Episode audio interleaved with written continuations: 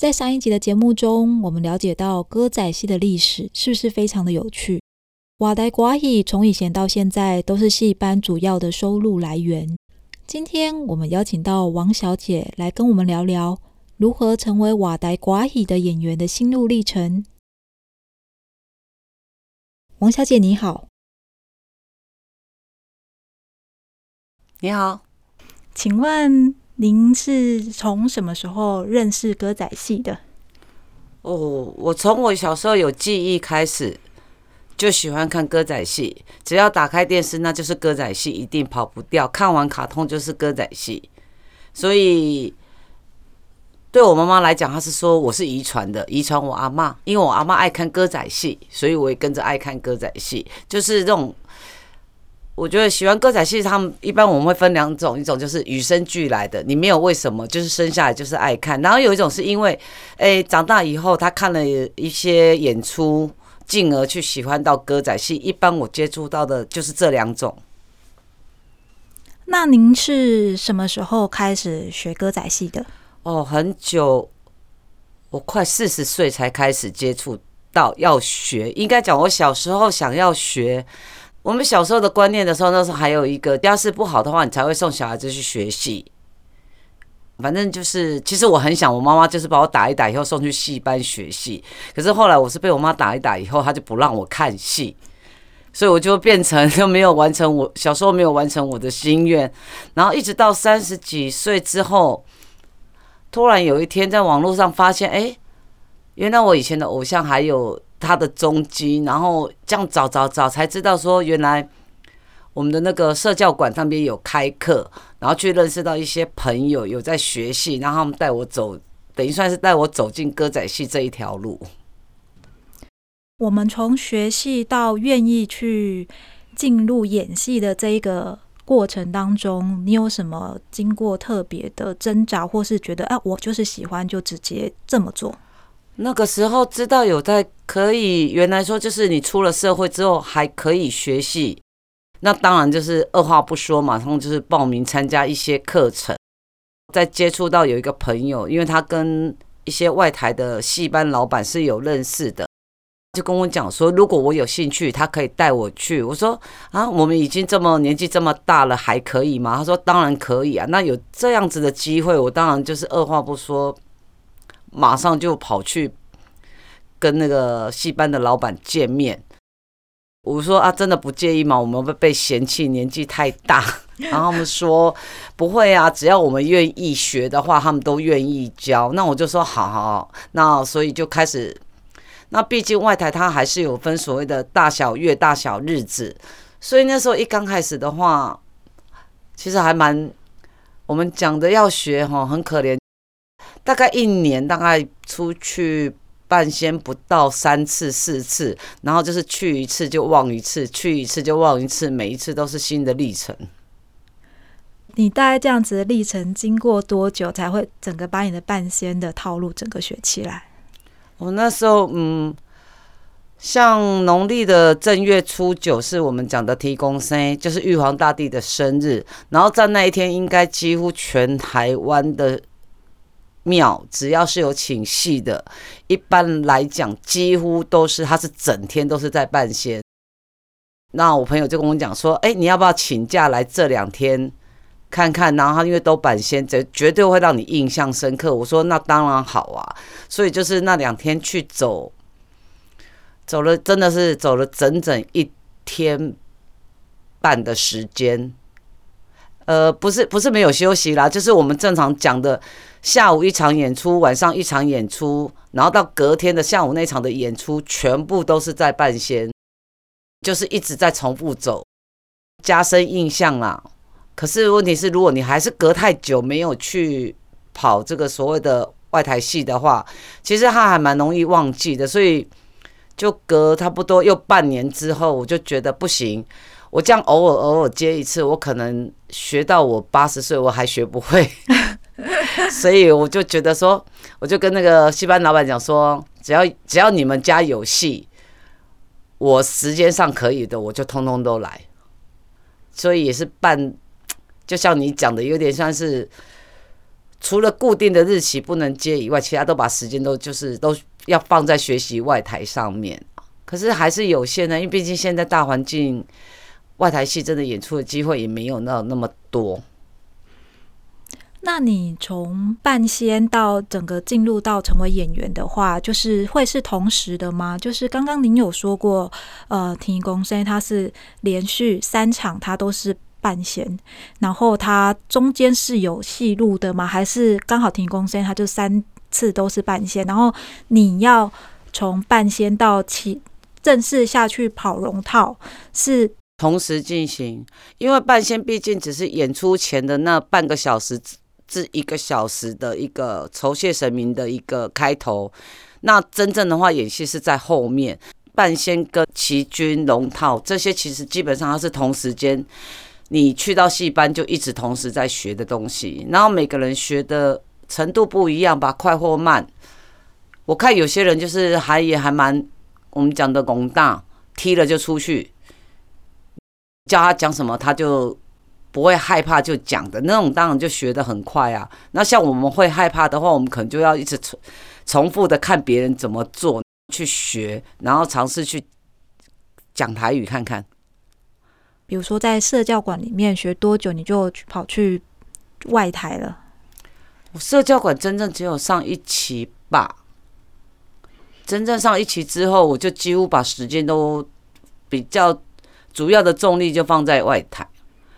因为我比较喜欢外台，那社教馆这种上课的东西，它毕竟教的是比较走公演精致路线，一切都是背死的。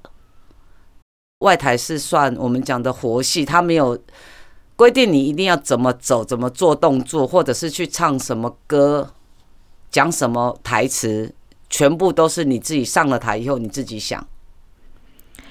第一次上台的时候，当你这些东西要自己想的时候，你会觉得很怕吗？还是说啊，我好开心？哦，没有啦。第一，你第一次真的，如果说他你要演个所谓的一个真的算一个角色的时候，其实那个老板或者是讲戏的人，他是会告诉你的，只是说告诉你的台词到底是多还是少，他会有一个模式给你，叫你背。模式就是多跟少的台词，其实是要是怎么去区分？就是讲的比较大，我们讲比较少的话，就是你重点讲到，当然就是比如说出台，你只要把名字讲名字讲到了，那我现在我要干嘛？讲完了，这个叫重点。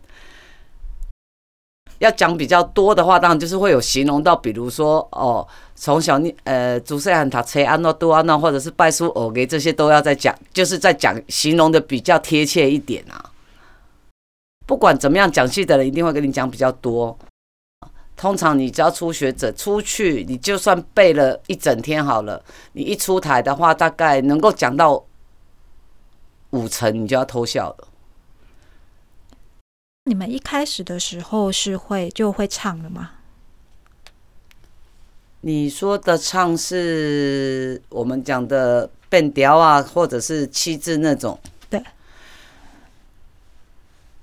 应该算一开始就会唱吧。因为你从小在看戏的话，电视歌仔戏那些曲调都就是现在一般外台我们在用的曲，所谓的变调啊，所以你那种是属于跟。根深蒂固的，你没有办法去想说我为什么会唱，可是他音乐一下下来，你就会自然而然，你就会那个旋律你是知道的。当然会有一些你比较不熟的话，可能就比较不敢。可是，一些比较普遍的，真的是他音乐只要一下，对我来讲，我是我就会知道他的曲调走向是怎么样。那其他有些人，他们可能不是每个人都一定这样啊。这些下的曲调是由谁去决定的？文昌老师，就是我们讲的乐师。然后通常老板都会跟跟你讲说，你要唱什么曲调，你去跟老板，你去跟那个乐乐师讲。那对我来讲，我会觉得我听过，我的那个曲调我会唱，可是我不知道它叫什么名字，所以我打从一开始我就从来几乎没有去。跟他跟老师讲说哦，我要唱什么？刚开始比较不确定的时候，我们去说，哎，那我出台，他说叫我唱变调啊，然后我要唱什么？乐师就会，你会唱什么？我说我不知道。就会讲了一个曲调名称，然后我就疑惑看着他，然后他们后来又放弃，就好就笑一笑，然后跟我们讲，他就开始弹一弹，然后就然后我就跟他讲啊，会会会，这首我会，OK，可以可以。在跟乐师敲好唱的什么歌的时候，我记得你们的台词是要自己想的吗？是对自己想。你们不会在舞台上之间整个忘记啊？太紧张了。会，应该讲以前是刚开始你会在台下先想好，然后硬背死，然后怕背不住的话，就是抄小抄在手上。啊，后来就曾经也发生天气太热嘛，流汗嘛，然后出去整个手就糊掉了。然后，或者是你一开口唱第一句，就整个顺序乱掉了，你就会整个后面会整个押韵押错，你就只知道完蛋了。那你们会怎么把它圆回来？也没多少时间给你想，你就是只能硬着头唱啊，因为音乐音乐的那个 tempo 是固定的啊，你就要赶快唱。应该讲唱第一二第一个字跟第二个字的时候，你就要开始想后后面五六七四五六七八那些字啦。这样你的动作是可以跟着上的吗？嗯，不行也要行啊！你已经在台上了啊。有啊，也有也有曾经就是，对，哎，大不了就是没有唱到押韵吧。你要可以临时把这个台词出来的时候，代表你的台语一定要到一定的流畅度，你才可以做这件事情吧？其实我是觉得，就是平常多听，多听那些其他职业演员或者一些前辈这样子唱。刚开始了，我觉得对我们来讲，我们刚开始的话，一定是属于模仿学习的阶段。讲白一点，就是看别人的词吧。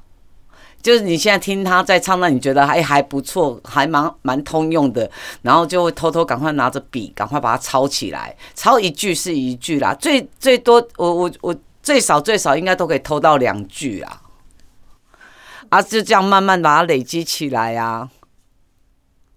因为外台其实是没有字幕的，不但没有字幕，它也没有剧本。对，那你怎么知道老前辈唱的是什么意思？就是他是唱的字正腔圆，可以让你这样子把它抄下来吗？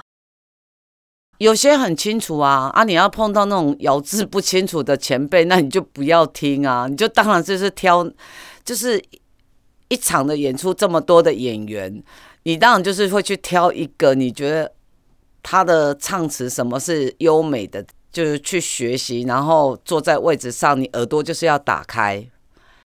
刚开始学还比较好，就是我们当旗军的时候，我们是可以站在台上很专注的看演员在做什么，就有点等同是在台上看戏。所以其实你会知道，哎，他这一场在演什么，去听他唱什么，所以大部分是可以分辨出来啦。所以外台的演员在唱的词，基本上就会挑不要太文言文的那种之类的，因为我如果太羞。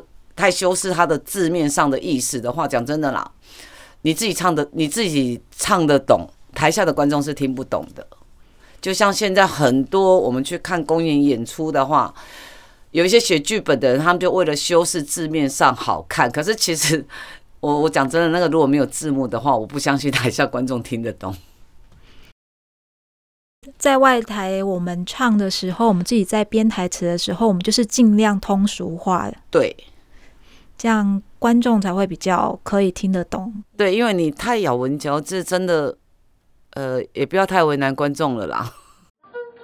在下一集的节目中，我们将继续邀请王小姐来跟我们说瓦台瓜戏戏台上发生的趣事，敬请期待。